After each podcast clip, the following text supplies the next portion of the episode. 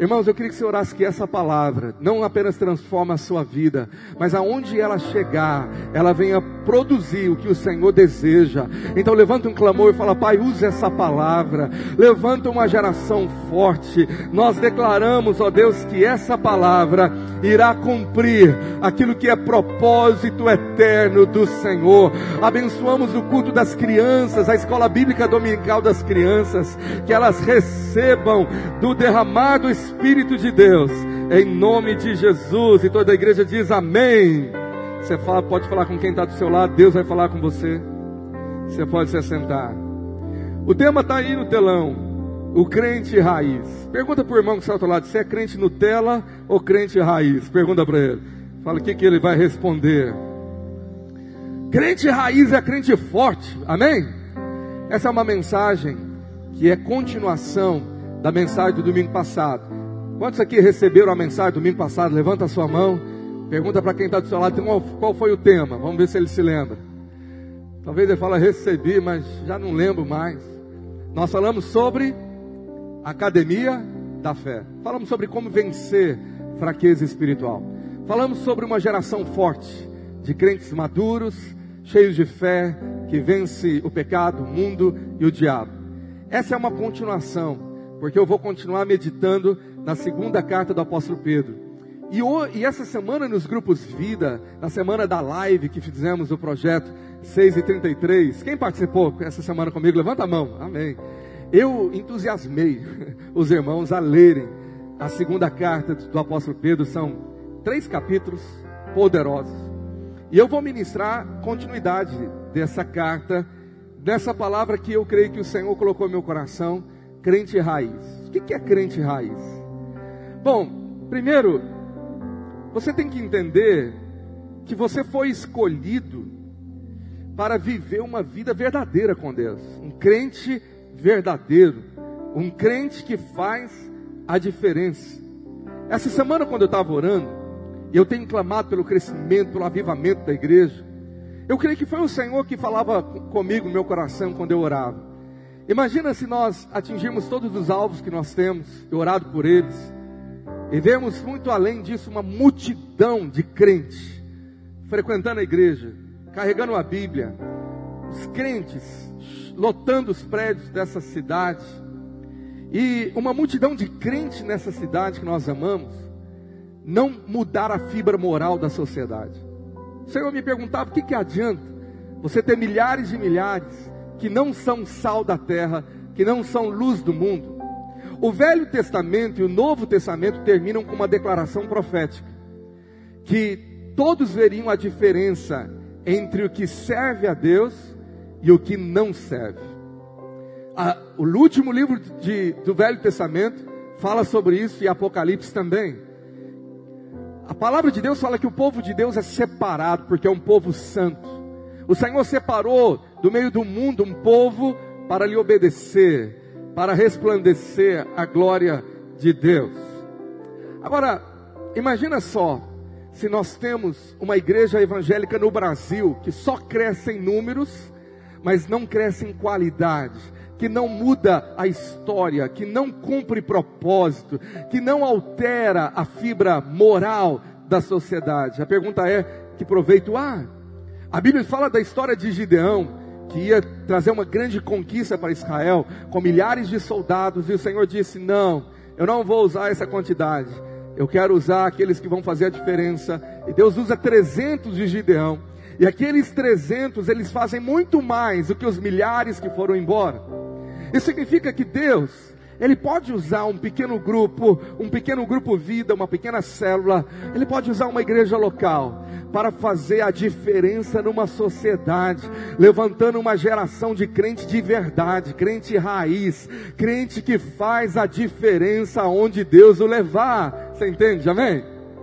Deixa eu te fazer uma pergunta, para nós começarmos lá em 2 Pedro. Aonde você estava exatamente às 9h48 agora? Há 21 anos atrás, ou melhor, às 9 e 14 mais ou menos. Pergunta quem está ao teu lado, você lembra 21 anos atrás aonde você estava e o que você estava fazendo naquela manhã? Vamos ver se ele sabe. Deixa ele responder você. Se ele falar que não, Falo, talvez você não é dessa geração, talvez você não tenha essa idade ainda. Há 21 anos atrás eu me lembro daquela manhã, quando a minha esposa me chamava, quase chorando, ligando o televisor e me mostrando duas torres no centro de Manhattan, nos Estados Unidos, em Nova York, ruindo, caindo por terra. No 11 de setembro, que mudou a história. Alguns anos atrás eu tive o privilégio com a minha família de estarmos com uma família de pastores que foi nos levar lá. E é muito emocionante. Nós chegamos lá Hoje tem um buraco enorme no lugar onde era a fundação das torres. E dentro daquele buraco, assim logo na lateral, há o nome de todas as 2.996 vítimas. 2.996 mortos naquela manhã, incluindo 19 terroristas. Três aviões que foram enviados. Uma história que marcou a humanidade. Aquele dia alterou muita coisa, muita coisa mudou. A maneira como que você embarca no aeroporto, a maneira que você viaja para outra nação, tudo mudou por causa daquele dia. Mas eu quero te dizer que haverá e há um dia que é para nós muito mais alarmante, chocante, muito mais é, com expectativa que nós temos, que é o grande dia que o apóstolo Pedro diz em 2 Pedro capítulo 3. Abra sua Bíblia comigo lá, e ele vai falar desse dia. Esse dia, no versículo 10 de 2 Pedro, capítulo 3, virá como um ladrão o grande dia do Senhor. Os apóstolos escreveram com letra maiúscula o dia do Senhor, na qual os céus passarão com um estrepitoso estrondo, e os elementos se desfarão abrasados, também a terra e as obras que nela existem serão atingidos, visto que todas essas coisas hão de ser assim desfeitas, deveis ser tais como os que vivem em santo procedimento e piedade, esperando e apressando o dia de Deus, a vinda do dia de Deus, por causa dos qual, do qual os céus incendiados serão desfeitos e os elementos abrasados se derreterão. Nós, porém, segundo a sua promessa, esperamos novos céus e nova terra, nos quais habita justiça por essa razão, pois amados, esperando essas coisas, empenhai-vos por seres achados por Ele em paz, sem mácula e irrepreensíveis. Diga assim comigo: seres achados, sem mácula, irrepreensível. Pedro está falando de uma atitude de crente raiz. Eu nasci num lar cristão, tive o privilégio de ser a quarta geração da minha família de evangélicos. E eu me lembro daquela época da minha infância, os crentes raiz, independente da denominação, eu não vim de uma denominação pentecostal, eu vim de uma denominação tradicional. Mas independente dos pentecostais ou tradicionais, o crente raiz daquela época falava muito da vinda desse dia, o dia da vinda do Senhor. Pedro fala que tudo vai ser derretido, haverá fogo não será mais como o dilúvio, a palavra revela. Não vai ser dois prédios gigantescos que vão pegar fogo. Será as nações em chamas, elementos do céu se derretendo. Oh, grande e terrível dia, diz a palavra. E Pedro fala, sabendo que esse dia virá como um ladrão, ninguém espera. No dia dos atentados, era uma manhã qualquer. Eu acordei para ir trabalhar, estava me preparando para ir para a igreja, e eu me lembro da minha esposa tremenda, ela estava grávida. Eu me lembro de como foi aquele momento, nós sentando no sofá alarmados, e eu falei para ela: O mundo está mudando hoje. Eu me lembro dessa frase. O mundo acaba de mudar. E depois, quando eu estava saindo, eu, eu, achei que eu deixei ela preocupada, que eu falei para ela: Eu acho que pode começar a terceira guerra mundial. Olha aqui que eu falei para minha esposa grávida. Eu acho que eu estava meio assustado, não estava? Aí eu fui a tranquilizar ela, falei: O Senhor está no controle, vamos orar. E fui trabalhar. Mas aquele dia foi um mar. Mas o dia da volta de Jesus é muito, muito, ah, infinitamente além. Agora a pergunta é: como eu e você estamos esperando esse grande dia? Pedro está dizendo, porque você sabe que isso vai acontecer. Verso 11: Como deveria viver hoje em procedimento santo? Então havia um temor no crente raiz porque ele sabia que a volta de Jesus era iminente, a qualquer hora. Então ele pagava um, preço de oração e jejum, de santidade e pureza, por causa da expectativa do arrebatamento ou da volta de Jesus, propriamente dito, independente da linha escatológica que você acredita que você segue. Mas aqueles que acreditavam no arrebatamento, ou que Jesus vai voltar, e, e, na hora que ele volta, ele já leva a igreja, já começa a grande tribulação, independente da, do entendimento escatológico, uma certeza dos crentes raízes de qualquer denominação é: ele vem, e o, e o dia está chegando.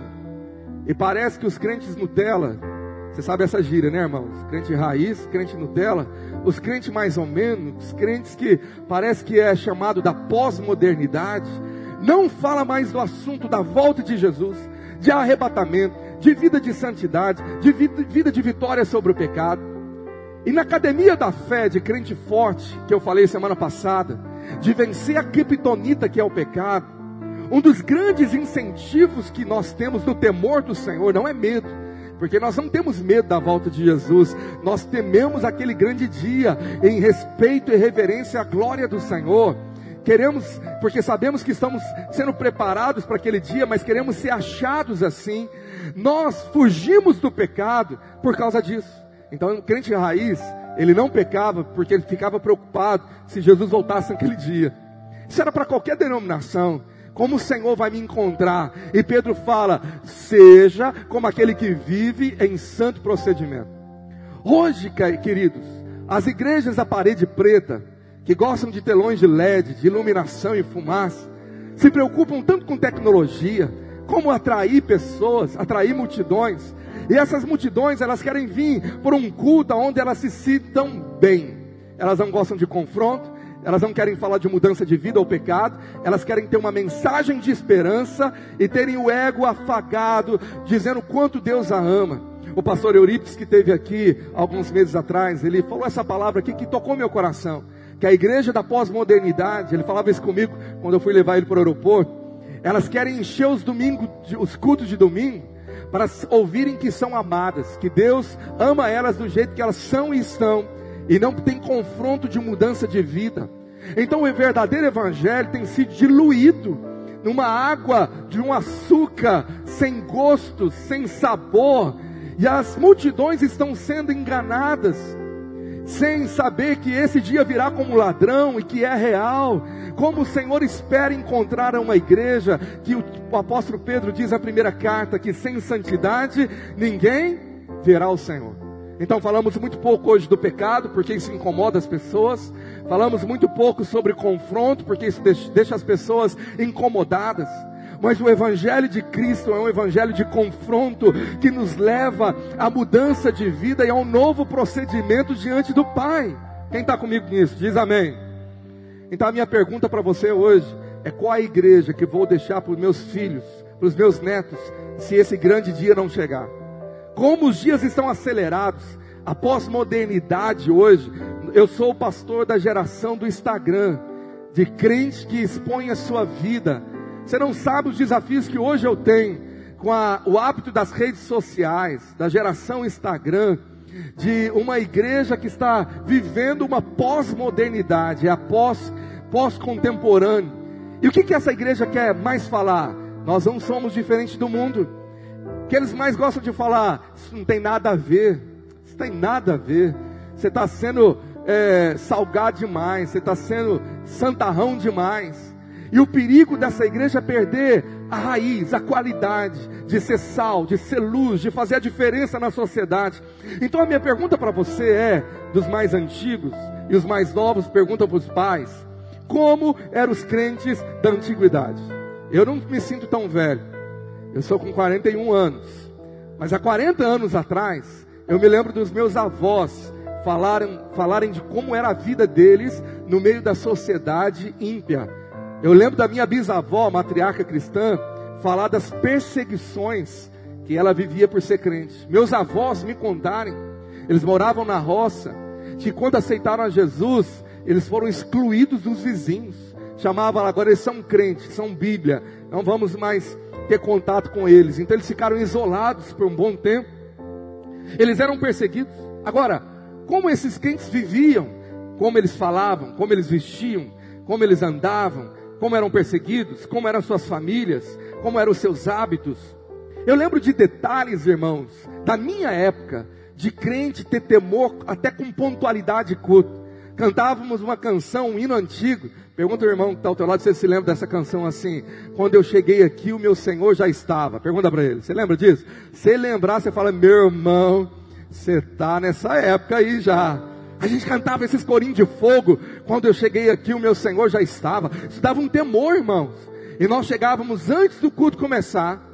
E eu me lembro de que nós tínhamos hábito, mesmo não sendo igreja pentecostal, era uma igreja batista tradicional, mas nós tínhamos o hábito, sabe de quê? De dar uma paradinha na porta da igreja. Meu pai tinha isso, não sei porquê, ele fazia uma breve oração. Eu acho que era de descarrego, não sei. Ele tinha um temor, falou, vamos, vamos orar. E ele orava um pouquinho. Eu aprendi isso com ele. Aí quando chegava, o culto não tinha começado. Sabe o que, que a gente fazia? Dobrava o joelho. Meu pai falava que eu e meus irmãos tinham que dobrar o joelho. Tem que se preparar para o culto. Irmão, é raridade você ver crente dobrando o joelho hoje, antes de culto começar. Até porque a grande maioria não, come, não, não chega na hora do culto começar. Nós temos uma disparidade de gerações, como, como era antes e como era hoje. Na reunião de pastores essa terça-feira, eu estava saindo de um tempo de oração, eu derramei meu coração para a equipe pastoral, falei, sabe é algo que está me incomodando muito, que eu creio que vem do Senhor? Eu tenho 25 anos de ministério pastoral, então faz a conta, comecei muito jovem, e eu era pastor de equipe pastoral, e na igreja que eu já pastoreei, quando dava segunda-feira de pós-ceia, meu irmão, o telefone não parava, a gente passava o dia inteiro até terça-feira com os kits de ceia para servir ceia para os irmãos que não puderam vir no culto de domingo. Estava doente, viajando, sei lá, tinha tanta desculpa, tanta desculpa, e eles vinham. Ou quando a gente tinha que ir lá servir na casa do irmão do idoso que não podia no hospital. Se você me perguntar nos últimos meses de ceia, quantas ceias pós-ceia eu, pastor Reis, pastor Robson, os demais pastores serviram, você vai ficar escandalizado. Só se eu tiver errado, mas nenhuma. Os crentes não pedem mais, e não é porque todos estão na ceia, é porque perdeu aquele senso que ceia é uma ordenança de Jesus. Jesus deu duas ordens para a igreja: batismo e tomar ceia. E nós tomamos ela uma vez por mês. Na igreja primitiva era dominical. Nós temos o hábito, por vários motivos, é, já de séculos, de ser do primeiro domingo do mês. Muitos irmãos que estão para a roça, que viajam, que hoje eu não vou, passam um mês sem tomar ceia, dois meses, e depois perguntam por que, que são fracos espirituais. Depois pergunta por que, que não vence pecado. Meu irmão, você pode ouvir uma mensagem como daquela do domingo passado, de como que Deus nos ajuda a ser fortes na fé, mas se você não tiver um pingo de responsabilidade, crente raiz, de levar Deus a sério, você vai viver uma, igual uma, uma estaca no brejo. Pergunta para o irmão que está ao lado, você lembra do João Bobo? Lembra disso? Daquele bonecão assim, todo molengão? Quem sabe o que eu estou falando? Você é da sua época? Tem crente que é João Bobo. O demônio dá um cutucado nele, ele já cai. Tudo ele perde, porque ele não tem estrutura, ele não tem alicerce, a vida dele não está alicerçada na rocha. Deixa eu te falar uma coisa, meu querido. Eu me lembro de um pastor que era o mais idoso da minha equipe pastoral, que ele ficava com bravo, ele ficava raiva, com raiva de crentes que ficavam ligando pedindo ceia, porque era muita gente. E ele sabia que aquele crente safado, como ele dizia, estava no rancho na hora do culto e depois falou: não posso ficar sem ceia. E ele servia a ceia mais bravo, dizendo: na próxima você vem na ceia. Sabe, hoje em dia nós não temos visto pastores mais assim tão enfáticos, por quê? Os pastores têm medo de magoar o irmão, o irmão vai ficar tão chateado, ele não vai voltar mais na igreja. E com isso nós temos diluído um evangelho para atrair multidões que estão atrás das luzes, estão atrás da tecnologia, estão atrás das músicas boas, mas com isso a pergunta é: onde está a presença de Deus? O que eu mais oro na minha vida, que eu mais anseio é um grande reavivamento que eu quero experimentar. Mas o Senhor tem me confrontado dizendo: como um reavivamento vai acontecer no meio de um povo fraco? Ou que vive uma vida sem o devido temor, brincando com Deus. A geração do Instagram, essa geração que um vai falando para o outro, isso não tem nada a ver, isso é coisa do passado. Sabe, querido, se não há mais diferença, nós estamos vivendo uma situação cada vez pior. Que eu ouvi de um pastor essa história, eu ouvi o pastor contando que aconteceu na igreja dele, então eu acredito que é verdade. Ele disse que um ladrão com a equipe de ladrão foi roubar uma casa. E era um ladrão, né? E roubaram várias casas, entraram numa das casas. Quando eles estavam roubando, eles viram um, um, um adesivo grande assim da, da, da, igreja evangélica lá na sala. E o ladrão falou assim: Não, não, não essa casa a gente não pode roubar, devolve, devolve. Aí os, os comparsas falou: Por quê? Porque esses aqui são crentes da minha igreja, toda a minha igreja lá, ó, essa aqui é a minha igreja que eu frequento, então pode devolver. Irmãos, o pastor contou. Eu falei, e ele achou legal a história, estava achando legal que o ladrão frequentava a igreja. Hoje em dia, nós somos a geração que é muito, muito diferente de uma com a outra, que a geração dos meus avós, quando ia na venda, ia na loja, ia comprar, e, e alguém falava, ele é crente. Ah, pode levar, o crente vai pagar. Hoje em dia, meu irmão, vai na loja e fala que você é crente. Eles vão te cobrar, é mais caro. Fala, não, isso aconteceu na época de juízes, uma geração que vivia uma vida apostata de Deus, isto é, afastada de Deus, a apostasia, levava que a geração futura cometesse erros piores. Então a minha preocupação, que eu amo os meus filhos, é qual a igreja que eu estou deixando. Eu estou deixando uma igreja santa, imaculada, cheia do fogo, de crente batizado do Espírito Santo, ou eu estou deixando uma igreja de crente Nutella, que já não faz diferença nenhuma, que tudo é igual. Meu irmão, nós estamos usando redes sociais para proclamar o Evangelho, para, para fazer lives como essa semana. Mas, irmãos, eu preferia não ser essa geração de Instagram. Só o Senhor sabe meu coração da tristeza de ver, às vezes, de ter que mexer com isso e ver o dia a dia de irmãos que se dizem crentes, mas ver o tipo de fotos que eles postam ali, não tem diferença nenhuma, nenhuma com o não crente, não faz. A mesma foto de fio dental que a não crente coloca, a crente coloca e coloca assim embaixo: O Senhor é meu pastor e nada me faltará. Tá faltando é tudo, irmã. Não é, não é pouca coisa que está faltando, não. Nós estamos faltando temor, nós estamos faltando, sabe, chegar num senso de falar: meu Deus, o que está acontecendo com a igreja? A exposição de vidas nas redes sociais, do culto ao sexo, da sexolatria, que é a onda do espírito maligno, de exposição do corpo, de sensualidade, e os crentes entrando nessa onda, sabe? Oh, meu querido, deixa eu te falar uma coisa: parece que não tem diferença nenhuma a onda da igreja por aí afora é: nós temos que provar que crente não é careta, nós temos que mostrar para o mundo que nós somos legais, mas esse não é o Evangelho. O Evangelho fala que Deus separou um povo santo, que é sal, e sal tem que dar um novo sabor. Você está comigo nessa aí? Diga amém. Deixa eu te falar uma coisa: nós não podemos ser como o mundo, sabe por quê? Senão o mundo não crerá. Em 25 anos de ministério eu já ouvi coisas que eu ouvi semana passada de pessoas contarem assim, pastor, sabe por que, que o fulano da minha família não vem na igreja?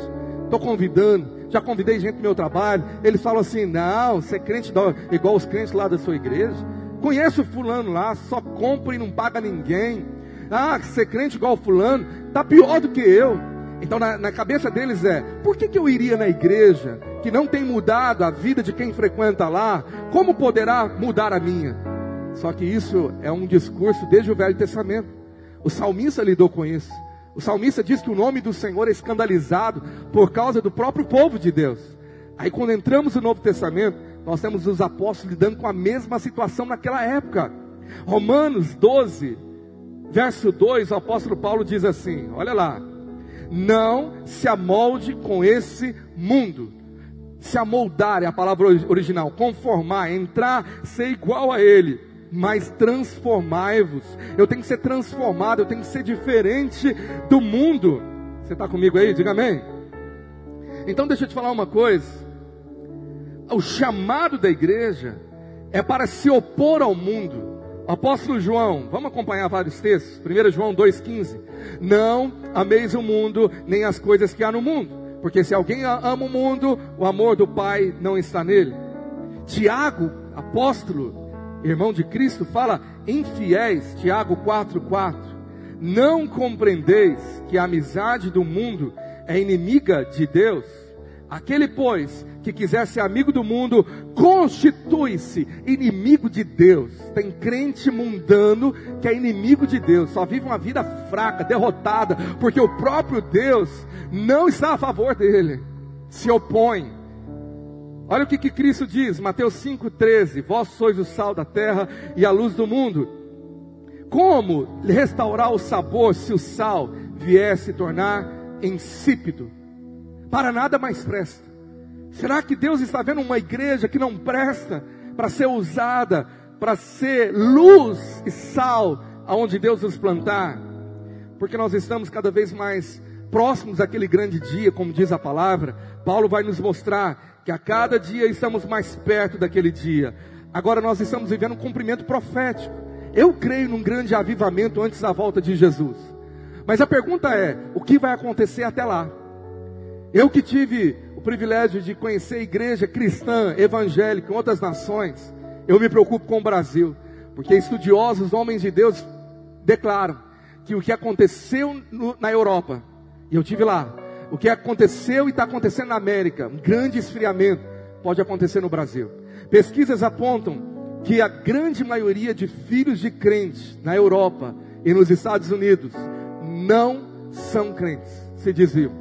A grande maioria dos crentes, dos filhos dos crentes, não são mais crentes. Será que isso vai acontecer no Brasil? Os nossos filhos não querendo mais o Evangelho, porque não viram diferença na nossa vida? Será que vai ser uma história igual que aconteceu na Europa, com a prosperidade econômica, uma igreja que se torna cada vez mais gananciosa, mundana, carnal. Eu quero que você veja comigo o texto de Isaías, capítulo 5. Nós estamos vivendo esse tempo profético que Isaías profetizou. Isaías 5, verso 20. Ai dos que ao mal chamam bem, e ao bem mal, que fazem da escuridade luz e da luz escuridade, põe o amargo por doce e doce por amargo. É a, a geração dos valores invertidos. O certo se tornou errado, o errado se tornou certo. Sabe, o, a geração que vai invadir a igreja está de cabeça para baixo. Parece que os crentes estão de cabeça para baixo. Fazem coisas piores do que o não crente. E o profeta está dizendo um ai. Ai é a palavra de exortação e advertência de um Deus que é amor, mas é completamente justo. E ele diz: ele não será imparcial no julgamento. Ele não vai poupar alguns, ele vai ser completamente justo com cada um de nós. Verso 20, 21. Ai dos que são sábios aos seus próprios olhos e prudentes em seus próprios conceitos. É a geração da ciência, eu sei tudo, eu sei o que estou falando. Verso 22. Ai do que são heróis para beber vinho e valentes para misturar bebida forte, os quais por suborno justificam o perverso e ao justo negam justiça. Pelo que, como a língua de fogo consome o restolho e a erva seca se desfaz pela chama, assim será a sua raiz como podridão, e a sua flor se esvaecerá como pó, porquanto rejeitaram a lei do Senhor dos exércitos e desprezaram a palavra do Santo de Israel fala que a raiz será podre, esse versículo. É daí que eu trouxe essa, esse tema, o crente raiz. A nossa raiz é podre ou ela é forte? Verso 25. Por isso se acende a ira do Senhor contra o seu povo, povo contra o qual estende a mão e o fere, de modo que treme os montes e os seus cadáveres são como monturo no meio das ruas. Com tudo isso não se aplaca a sua ira, mas ainda está estendida a sua mão. O grande engano do crente do Novo Testamento é porque não estuda a Bíblia, é achar que o Deus do velho mudou e que ele não derrama ira hoje, que ele não derrama juízo. Engano seu. Você tem que ler o livro de Atos para ver naquele avivamento como que Deus derramava ira e justiça no meio da igreja da graça, a igreja que Jesus gerou. E nós brincamos hoje, achando que Deus não irá mais derramar a ira, ou disciplina, ou exortação para um tipo de povo que inverte valores. Eu te dizia, querido, que tem gente que não se converte, que não vai a Cristo, não vai à igreja, estão se perdendo por causa dos próprios crentes, por causa do mau testemunho, da vida discrepante, daquilo que ouve, prega e não vive, e não testemunha, familiares não estão aceitando a Cristo, maridos não veem o santo procedimento na esposa que o Senhor disse que ela deveria ter, filhos não estão vendo a, vida santa nos pais, então estão correndo de hipocrisia, dizendo religião comigo, estou fora, é uma coisa lá dentro e outra lá fora. Com essa realidade, nós estamos atrapalhando a conversão de muita gente. E Pedro, na sua segunda carta, vai tratar disso. Vamos olhar lá? Na segunda carta de Pedro, capítulo 2 agora. Volta para lá.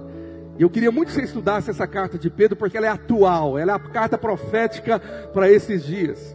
Verso 1: Assim como no meio do povo surgiram falsos profetas,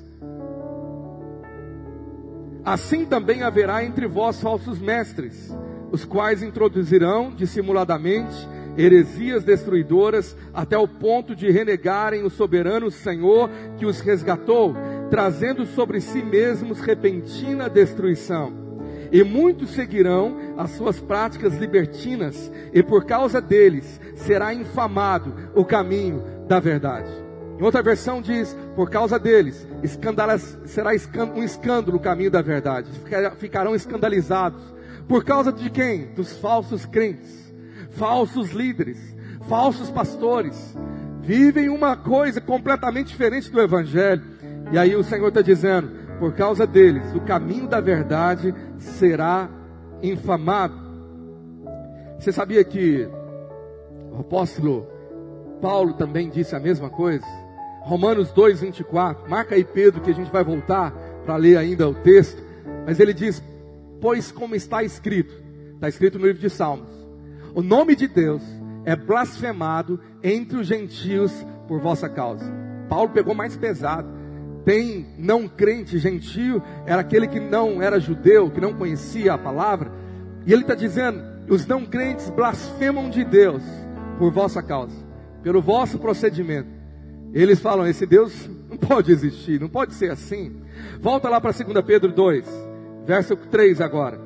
Também, movidos por avareza, farão comércio de vós, com palavras fictícias, para eles o juízo lavrado a longo tempo não tarda, e a destruição não dorme Ora, se Deus não poupou anjos quando pecaram, antes precipitando-os no inferno, os entregou a abismo de trevas, reservando-os para o juízo, e não poupou o mundo antigo, mas preservou a Noé, pregador da justiça, e mais sete pessoas, quando fez o dilúvio sobre o mundo de ímpios, e reduzindo a cinzas a cidade de Sodoma e Gomorra, ordenou-as à ruína completa, tendo-as aposto como exemplo a quantos venham a viver viver impiamente. Tudo foi um exemplo. E Deus está dizendo: se Ele não poupou o anjo, você acha que Ele vai poupar você? Você acha que Ele vai poupar uma igreja que brinca com a Bíblia, que brinca com o Evangelho, que brinca de ser crente, que vive uma vida de qualquer maneira? Hoje nós somos a igreja movida à avareza, ao dinheiro, sabe? Pessoas estão lotando os templos para descobrir como se tornar ricas em Deus. E Pedro está falando que isso acontecia na época dele. Só que no verso 2 ele fala, no verso 3 ele fala: Olha, a destruição não tarda, a destruição não dorme, não há muito tempo para eles. Isso é uma palavra muito séria de advertência. Eu quero te dizer uma coisa: tem muito crente que está nessa onda, escandalizando e desanimando outros de aceitar a Cristo, ou impedindo a vida deles. E Pedro está dizendo: você vai prestar contas diante do tribunal de Cristo pela maneira como você viveu, como a maneira que você testemunhou de Cristo, como a maneira que você carregou o nome de ser crente, de servir a Jesus. Vai chegar o dia que cada um de nós vai prestar contas de cada palavra, de cada ato, de cada decisão, de cada voto que você deu. Aquilo que você apoia, aquilo que você concorda, aquilo que você postou numa rede social, aquilo que você deixou de fazer, tanto em Eclesiastes como no, no Novo Testamento, fala a mesma coisa. Eclesiastes 12, verso 4, 14. Eu vou ler pela NTLH. Nós teremos de prestar contas a Deus de tudo o que fizermos, até daquilo que fizermos em segredo, seja o bem, seja o mal. Vai ser o dia de colocar tudo às claras, o dia do grande juiz vir julgar. No Novo Testamento, Hebreus 4,13. E não há criatura que não seja manifesta na sua presença. Pelo contrário, todas as coisas estão descobertas e patentes aos olhos daquele a quem temos de prestar contas. Então, um dia eu e você vamos prestar contas de como vivemos uma vida de crente. Se era crente raiz, de verdade, ou um crente fajuto. Meu irmão, está ficando muito normal os crentes praticarem tudo que o mundo faz. E eu estou muito preocupado com a geração dos meus netos, de como será essa igreja diluída, misturada com o mundo. Mesmo comportamento nas redes sociais, mesmas roupas, mesmas piadas, mesmo tipo de namoro impuro, mesmas as pequenas infrações que eles falam que não tem nada a ver, pequenos roubos. Tem coisas que não estão explícitas na Bíblia, se é pecado ou não. E hoje os crentes que não são guiados pelo Espírito, que não têm temor e sensibilidade espiritual, estão lotando as redes sociais de pastores, perguntando tudo que estão vendo no mundo se é pecado ou não. E parece que é uma diversão para muitos pastores pegarem as perguntas mais doidas e falar: isso é pecado ou não? Isso é coisa de crente ou não? Isso é, é o que mais tem nas redes sociais no mundo gospel, não é? Agora, o porquê que isso está acontecendo? Se olharmos para a palavra, a Bíblia diz que o Espírito Santo, João 16, 8, ele é o agente de Deus, ele é o Deus que habita em nós, que nos convencerá do pecado. Ele convence o mundo, mas convence o crente. Quando eu pisei na bola, crente tem alergia de pecado. Meu irmão, o pecado para você é um nojo, você sente aquela tristeza do coração de Deus e fala: Meu Deus, isso não faz parte da minha vida, eu quero ser purificado pelo sangue, porque crente que nasceu de novo e é separado por Deus, vive a natureza de santidade. Posso ouvir um amém? Então o pecado já não nos domina mais, nós não amamos pecado, mas quando eu vou perdendo sensibilidade, de entender o Espírito Santo me guiando em coisas triviais do dia a dia, se é pecado ou não, eu tenho que ficar perguntando para uma, uma bula, eu tenho que ter um guia, um, um material, devíamos ter uma cartilha de tudo do hoje em dia que crente pode ou não fazer. Seria uma cartilha de um bilhão de folhas, não seria? Eu posso postar esse tipo de foto no Instagram? Sim ou não? Eu posso fazer isso? Eu posso ir em tal lugar? Qual é a resposta bíblica? 1 Coríntios 6,12. Todas as coisas para o crente são lícitas, mas nem todas convêm coisas lícitas que não são pecaminosas, são lícitas para nós, você é livre. Mas Paulo está dizendo: nem todas convêm, nem todas as coisas me são lícitas, mas não me deixarei dominar por nenhuma delas. Todas as coisas me são lícitas, mas não me deixarei dominar por nenhuma delas. Então aquilo que a Bíblia não fala, não está escrito lá, devo ou não fazer. Você deveria ter princípios da palavra que te regem a tomar uma decisão quando você conhece a Bíblia, o caráter de Deus, o coração de Deus, aquilo que agrada ou não ao Senhor, então você deveria ter o, o toque do Espírito de Deus, a voz do Espírito de Deus para te guiar. Quem está entendendo diz amém.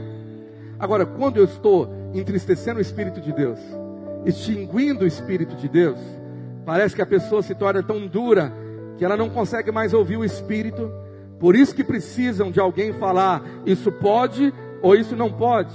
Então deixa eu ser essa boca de Deus para todos aqueles que precisam ouvir coisas claras, claras para você, que a gente deveria então falar muito mais, com mais ênfase. Com muito amor e carinho falo para você, que eu quero te provar na palavra de Deus, que você beber cerveja ou um pouquinho de vinho é pecado. Que você fumar, seja o que tipo de fumo é, é pecado. Você jogar baralho, você gosta de jogar baralho? É pecado. Se você usar uma roupa justa ou com decote, é pecado. Você ouvir música mundana é pecado. Ir num show mundano é pecado. Dançar música no TikTok é pecado. Já viu o crente fazendo isso agora? Nova moda, nova onda. Sabe, é o tipo de foto que você coloca no Instagram que dá um tom sensual, é pecado. Você foi na praia, e a sua esposa está lá de biquíni, aí você posta a foto dela no, no, na internet, é pecado. Roupas justas e sensuais para crente, é pecado. Sexo antes do casamento, é pecado. Namoro com abrasamento sexual, é pecado. É pecado ficar sozinho com o namorado no carro. É pecado. Dar carona para o sexo oposto sozinho. É pecado. Ficar flertando com conversas estranhas com o sexo oposto na internet. É pecado. É pecado falar fofoca dos irmãos, julgar o irmão por aquilo que ele fez ou deixar de, deixou de fazer. É pecado. Ver fotos sensuais na internet que está sendo grande, terrível mal para os homens crentes é pecado, porque tudo que você abre na internet tem uma mulher quase nua para seduzir você. É pecado homossexualismo, é pecado lesbianismo, é pecado votar no partido da esquerda, que é a favor de aborto e todo princípio contra o evangelho e família. Então, se você votou, você está pecando, você vai prestar conta. É pecado ver novela. Fala para o irmão seu outro lado, é pecado ver o Pantanal, é pecado. Você gosta da nostalgia de ver a onça, você vai ver o céu da boca da onça, meu irmão. É pecado. Aí a grande dúvida dos irmãos é, pastor, então me prova na Bíblia. Eu gosto de beber um pouquinho de vinho com a minha esposa, e a Bíblia fala que é pecado é embriaguez. Então me prova. Bom, a internet está lotada de gente com esses assuntos que é para eles polêmicos se é pecado beber, se é pecado tal pecado, ou ouvir música mundana, se é pecado, é, se é para ser dizimista ou não. E aí tem todos os pastores querendo explicar, e uns são a favor e outros são contra. Sabe o que você precisa? Não é ouvir pastor, não é me ouvir te falar uma listinha aqui do que você pode ou não. Crente raiz tem a Bíblia como seu único manual de fé. Você tem o Espírito Santo, meu irmão, que abre a sua Bíblia e vai te mostrar que as suas dúvidas estão respondidas aqui. O que está faltando para nós é ler a Bíblia. Você dele, deveria ler a primeira carta aos Coríntios, aonde Paulo vai responder a uma carta que a igreja de Corinto per perguntou para o apóstolo de tanta coisa que era pecado ou não. Pecado no casamento, pecado de separar, pecado de, de fazer coisas que o mundo fazia. E aí nós temos Pedro, o apóstolo Paulo, em 1 Coríntios, nos dando a resposta do coração de Deus. Então eu vou te provar na Bíblia que essa lista de coisas que eu te falei é pecado, porque Paulo diz lá em 1 Coríntios 8, abra sua Bíblia, anota aí, marca ela, grifa ela, e depois você vem debater comigo aí. 1 Coríntios, capítulo de número 8, verso 9, Paulo responde assim: Vede, porém, que esta vossa liberdade não venha de algum modo a ser tropeço para os fracos. A pergunta deles era se podia comer carne que era consagrada a ídolos, que no mundo daquela época eles faziam oferendas a deuses e era a carne que vendia no açougue, sabia disso? Pegavam carne dos templos e o açougueiro vendia. E o crente estava preocupado: eu posso comer dessa carne ou não? E Paulo falou: se você não comer, você vai ficar sem comer carne, porque todas são. Você não sabe se veio ou não. Então, você é livre, que não vai te fazer mal nenhum, você pode comer. Você pode beber um pouquinho de vinho, a cerveja que você gosta, já que você gosta de cerveja. Só que o seguinte, tudo é lícito, mas em tudo edifica ou convém.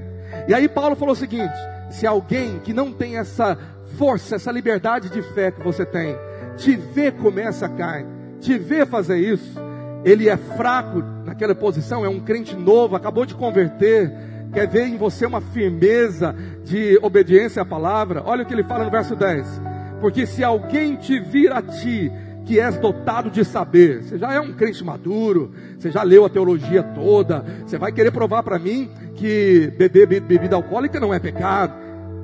Mas se alguém te viu à mesa com alguém, um pouquinho de cerveja, não será a consciência do que é fraco, induzida a participar de comidas ou de beber a cerveja também sacrificada. Eu estou fazendo um contexto aqui, porque ali é carne sacrificada, mas é, é só você trocar. É o princípio da palavra, ele está dizendo: se o teu filho te vê, se o teu parente te vê, vai no aniversário, aí está lá o não crente, e vendo, o, o crente é foco, ele está querendo ver tudo em você, o jeito que você fala, porque luz atrai, e você é a luz do mundo. E aí está lá o não crente de, de olho, quer ver o que, que ele vai beber.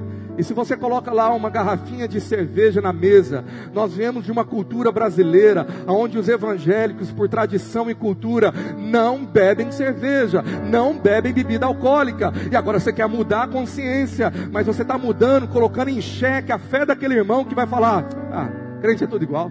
Tá vendo? A mesma bebida que eu bebo é a bebida que ele bebe.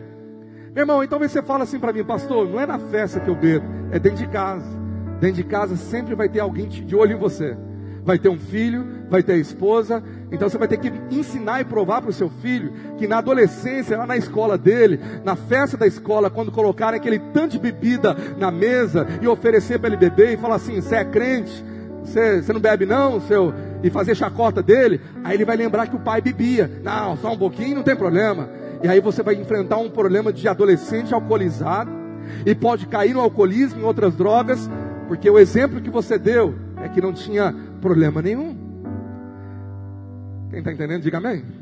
Verso 11: E assim, por causa do teu saber, perece o irmão fraco, pelo qual Cristo morreu. Pereceu o novo convertido que vê o crente lá, ouvindo música mundana, ele fala: Gente, eu não consigo entender esse negócio. Aí ele fala: E deste modo, pecando contra os irmãos, golpeando-lhes a consciência fraca, é contra Cristo que pecais. Eu estou no verso de número 12, por favor. É contra Cristo que pecais. Então toda a lista que eu falou, que eu falei, se você deu um mau testemunho, se você enfraqueceu um irmão que viu você lá nas redes sociais, com a sua dancinha lá, engraçadinha, e você fala, isso não tem nada a ver, postando um pouquinho de vinho que você bebeu, dizendo, isso não tem nada a ver, porque Deus sabe o meu coração, Deus sabe a minha intenção e a consciência, e esse tipo de crente fica bravo com quem julga, não julguei, está na Bíblia, meu irmão, mas você está colocando exposto para o mundo inteiro ver. Eu não vou analisar a sua conduta. Aí o irmão está lá fazendo coisas que para o mundo é normal, tipo de música que ele está dançando na farrinha dele lá, com um copinho de vinho na mão, e ele está dizendo depois: O Senhor sabe que eu não me embriaguei, o Senhor sabe que é da minha intenção, mas os crentes novos na fé, uma cidade que conhece, ainda mais em cidade pequena, que é o desafio que eu tenho para pastorear, uma cidade de 50 mil habitantes, parece que todo mundo conhece todo mundo. E aí começa, você viu o tal do crente? Ele é lá da Vale das Bênçãos. Agora até mudou de nome, agora é a Igreja Vale. Lá, meu irmão, lá pode tudo, meu irmão. Lá ele segue outro tipo de Bíblia. Meu querido, eu sei o tipo de povo que eu quero pastorear. Eu quero pastorear um povo que tem total compromisso com a palavra de Deus. Crente raiz é aquele que fala: não vou fazer nada que impeça o meu irmão de aceitar a Cristo. Então eu prefiro sacrificar a mim mesmo por amor aos irmãos, porque se eu não fizer isso, Paulo está dizendo: você peca contra Cristo. Então é pecado contra Cristo. A lista de coisas que você faz que ofende o seu irmão, que o deixa ele em dúvida, pode ser a coisa mais boba que for, mas Paulo está dizendo: não faça por amor a Ele, para que Ele seja salvo, para que Ele aceite a Cristo. Então prefere sacrificar o seu desejo aí pela cerveja, a sua vontade de postar uma foto de tal jeito. Não faz não, sabe por quê? Porque se você sentir do Espírito que o diabo poderá usar aquilo como aparência do mal, você vai enfraquecer alguém, que vai desanimar alguém, e você vai estar pecando contra Cristo. Você não está pecando contra o pastor, contra a igreja, contra o seu líder, contra o seu discipulador, contra o grupo, de, o, o grupo vida. Você está pecando contra Cristo que pecais. É assim que Paulo fala. Verso 13. E por isso, se a comida serve de escândalo ao meu irmão, nunca mais comerei carne, para que não venha a escandalizá-lo. Tem coisa que eu poderia fazer com a minha família que é lícito, que é direito, eu poderia fazer, eu poderia frequentar, mas eu não faço, porque eu sinto do Espírito que se aquilo poderá escandalizar algum irmão, é pecado contra Cristo. Deixa eu te falar uma coisa muito séria. Quando Deus trata de um assunto que é tão sério, Ele repete o assunto. Passado dois capítulos, Paulo repetiu a mesma coisa. Olha capítulo 10. Abra sua Bíblia aí. Nos últimos versículos, verso de número 29. Isto é da consciência do outro. Não, vamos já do verso 27. Se alguém descrente o convidar para uma refeição e você quiser ir, coma de tudo que lhe for apresentado, sem nada perguntar por causa da consciência. Mas se alguém lhe disser, isso foi oferecido em sacrifício, não coma, tanto por causa da pessoa que o comentou, como da consciência. Isto é, da consciência do outro e não da sua própria. Pois que por que minha liberdade deve ser julgada pela consciência dos outros? Já tinha essa pergunta lá naquela época. Talvez alguém está me ouvindo está dizendo: Ah, eu vou abrir mão de direitos meus. de querer fazer o que eu faço dentro da minha casa por causa da opinião de outros? É a mesma pergunta que fizeram para Paulo. Verso 30. Se participo da refeição com ação de graças, porque sou condenado por algo que pela qual dou graças a Deus? Eu estou pegando o cálice de vinho e consagrando ao Senhor. Senhor, obrigado pelo fruto da uva. E aí Paulo diz, verso 31. Assim, quer vocês comam, bebam ou façam qualquer outra coisa, façam tudo para a glória de Deus. Essa é a regra. Vai postar uma foto no Instagram, fala, eu estou postando para a glória de Deus, porque tudo que eu faço, que eu falo, é para dar glória ao nome do Senhor, porque você foi comprado pelo sangue precioso de Cristo e você já não pertence a você, você é propriedade exclusiva de Deus. Fala para quem está ao outro lado, você tem um dono, meu irmão. Nós servimos a Cristo. Agora olha o verso de número 32. Não se torne motivo de tropeço nem para judeus, nem para gregos, nem para a igreja de Deus. Não seja tropeço para os de fora e nem para os de dentro, diz Paulo. Verso 33. Também eu, eu procuro agradar a todos, de todas as formas, porque não estou procurando meu próprio bem, mas o bem de muitos, para que sejam salvos. Meu irmão, então se tem que renunciar a algo que você acha que não é pecado, mas o outro acha que é, e tem a mente mais fraca, é mais fraco na fé, deixa de fazer para não impedir que ele seja salvo e dê um bom testemunho, sabe por quê? Porque você faz tudo para a glória de Deus e é Ele que vai recompensar você. Você está me entendendo? Diga amém. Vai vestir uma roupa, seja homem ou mulher, pergunta se aquilo está dando glória ao Senhor. Pergunta se a, a, o estado dela ser justo, os decotes, se isso está dando glória ao Espírito de Deus ou atraindo sensualidade. Mas hoje a gente fala, todo mundo usa, pastor, é normal. Não é normal não, porque Paulo diz em 1 Tessalonicenses 5,22, fugir da aparência do mal. 1 Tessalonicenses 5,22. Anota esse texto. Ali essa versão fala abster de toda forma do mal, outra versão fala fugir de toda forma do mal. Então tem coisa que não é mal, mas tem aparência. Então fuja disso. Seja excelente para o bem, diz o apóstolo Paulo, encerrando a sua carta aos Romanos. Eu quero encerrar, queridos, falando do pecado terrível, que é o pior de todos, que é o pecado da idolatria. Idolatria foi o que impediu o povo de Israel de herdar a terra prometida. E idolatria é tudo que você coloca no nível de Deus ou acima de Deus. Pode ser até coisas boas. Idolatria para alguns é o rancho. O rancho fez ele sair do culto, então está no mesmo nível. Ele está idolatrando o seu prazer, sua, o seu descanso. A família pode ser idolatria. Ah, eu gastei um tempo com a minha família. Mas a Bíblia diz que a prioridade é o Senhor. E se alguém que não aborrece pai ou mãe, não tem parte comigo de Jesus, por quê? Porque Ele é o centro, Ele é o Senhor e Ele está acima de tudo. Você diz amém para isso?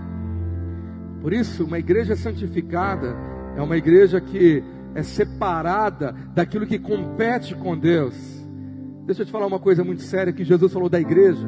Mateus 7 verso, cap, Mateus 18, verso 7. Olha aí. Ai do mundo por causa dos escândalos. Porque é inevitável que venham escândalos. Mas ai do homem pelo qual vem o escândalo. É inevitável que venha. Mas diga assim comigo bem alto: não será eu. Você tem coragem de falar isso? Não será eu. Jesus está declarando: é inevitável que venha, mas que não seja você. Porque a nossa parte é fazer um grande esforço nesse mundo, esforçar para ser santo. Onde está isso na Bíblia? Hebreus, capítulo 12, verso 14. Se esforcem para viver uma vida santa. Está escrito aí. Se esforcem. Tem essa versão aí que fala se esforcem? Eu acho que a revista é atualizada esforcem-se. Vamos ler todos juntos, bem alto, esse texto. Um, dois, três, já.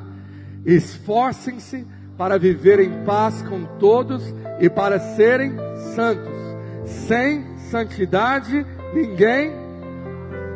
Meu querido, santidade é ser separado separado do mundo, separado daquilo que o mundo faz e viver somente para a glória do Senhor. Está na hora, querido, de você viver Romanos 13, 11. Olha o que está escrito lá. Jeremias fala que nós deveríamos voltar às veredas antigas, voltar ao exemplo de crentes raízes. E Paulo diz assim: E isso digo, conhecendo o tempo, que já é hora de despertarmos do sono, porque a nossa salvação está agora mais perto de nós do que quando aceitamos a fé. Quando você aceitou a Jesus, você estava no determinado tempo e hoje a sua, a, o seu momento de se encontrar com Cristo está muito mais perto. Você não sabe a hora ou que Cristo volta ou que Ele te leva, mas é hora de você despertar do sono, porque a nossa salvação está agora mais perto que quando no princípio cremos. Você pode dizer amém? Por isso nós precisamos de uma palavra que nos desperte, irmãos. Que essa palavra traga condenação sobre você, que você não saia daqui bravo comigo, mas que você saia incomodado, dizendo: Espírito Santo, me convence pela palavra. Eu vou estudar 1 Coríntios, eu quero me despertar do sono e viver um crente que dá um excelente testemunho, e nunca você é o impedimento de alguém aceitar a Cristo. Nós possamos viver mudança de vida. Eu quero ser um crente que a cada dia eu me consagre mais ao Senhor. Que a cada dia eu me santifique mais ao Senhor, porque o dia está chegando e eu quero deixar um legado de um crente verdadeiro para o meu filho que está aqui no altar. Eu quero que meu filho se lembre para os filhos dele que o pastor, que o pai dele era um pastor crente de verdade, que não amava o mundo, mas ele era contra aquilo que estava no mundo e falava: está aqui a palavra de Deus que nos exorta a viver uma vida santa, e eu vou me esforçar para viver uma vida santa. E você? Você quer fazer parte de um povo assim? Eu creio que isso é que ser crente forte.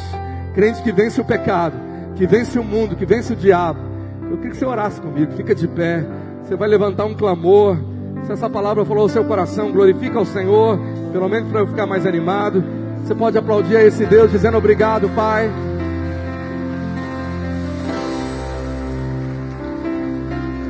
Eu vou pedir para colocar em Jeremias 6,16 no telão e nós vamos orar mediante esse versículo. Você vai orar para que você e sua família seja crente raiz, crente que agrada ao Espírito Santo. Jeremias 6,16, essa versão fala assim: Assim diz o Senhor: Ponde-vos à margem no, no caminho e vede, perguntai pelas veredas antigas: Qual é o bom caminho? Andai por ele, e achareis descanso para a vossa alma. Mas eles dizem: Não andaremos mas nós somos o povo que vai dizer: andaremos nas veredas antigas, nas veredas dos profetas, nas veredas dos apóstolos, nas veredas do, do apóstolo Paulo, do apóstolo Pedro. Você quer ser parte dessa igreja? Levanta as suas mãos, levante um clamor e fala: Senhor, me faz um crente de verdade. Se há algo em mim que não agrada ao Senhor, ou que leva outro irmão a ser enfraquecido, retira de mim. Que em tudo na minha vida, o que eu faço, o que eu visto, o que eu falo, o que eu posto, venha ser para a tua glória, Senhor. Eu queria que você orasse. Levanta um clamor ao Senhor aí. Fala, Pai, essa é a minha vontade. Te agradar com toda a minha vida. Senhor está ouvindo a sua oração, querido.